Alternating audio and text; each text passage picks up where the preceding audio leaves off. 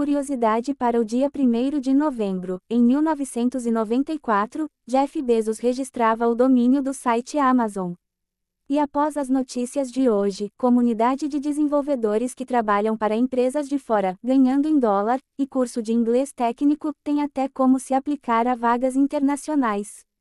Criador do Voice Vit questiona a alegação da Vercel sobre velocidade do TurboPack, sucessor do Webpack, Evan Yu, em seu repositório no GitHub, YYX990803, afirma ser decepcionante e preocupante ver a Vercel apresentar números enganosos e escolhidos a dedo.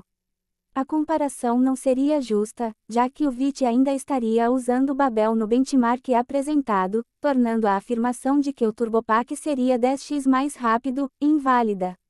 Elon Musk está considerando reviver o Vine até o fim deste ano. Os engenheiros do Twitter já estariam analisando o código da rede social de vídeos curtos para descobrir quanto trabalho seria necessário para trazê-la de volta. Ele também sugeriu tornar o Vine parte do próprio Twitter, em vez de um aplicativo separado, para competir melhor com o TikTok. As informações são do site The Verde. Replit lança Ghostwriter, sistema similar ao GitHub Copilot, e que pode ser utilizada diretamente por meio do navegador. A ferramenta é capaz de criar funções e arquivos inteiros, refatorar e transformar código, solicitar explicações sobre códigos e autocompletar blocos ou funções inteiras. As informações são do site da Replit.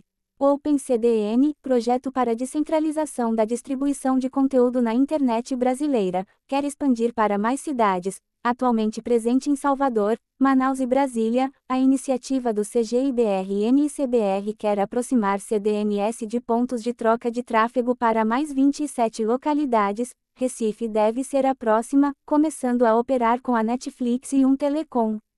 As informações são do site Convergência Digital.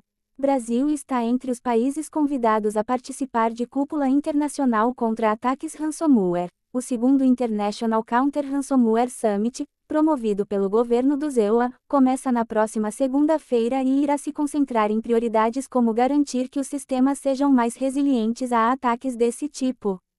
As informações são do site AP News. George Hotz anuncia saída da empresa de direção autônoma Coma AI, o hacker prodígio, conhecido por ser o primeiro a realizar o jailbreak do iPhone e pela engenharia reversa do PlayStation 3 afirma que a empresa cresceu demais e administra lá tornou-se cansativo. Ele está cogitando um novo projeto, um framework de machine learning para modelos pequenos e que seria 3 três vezes mais rápido que o PyTorch. As informações são do site The Verde. Remix, um dos frameworks web mais populares atualmente, é adquirido pela Shopify. A empresa afirma que pretende usar o Remix em muitos de seus projetos, incluindo suporte de primeira classe ao framework em sua plataforma de desenvolvimento. Dado que o Remix é um projeto de licença MIT, especula-se que a compra serviu para a aquisição de talentos Acquiring.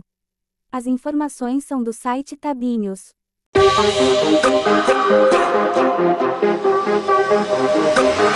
Huh.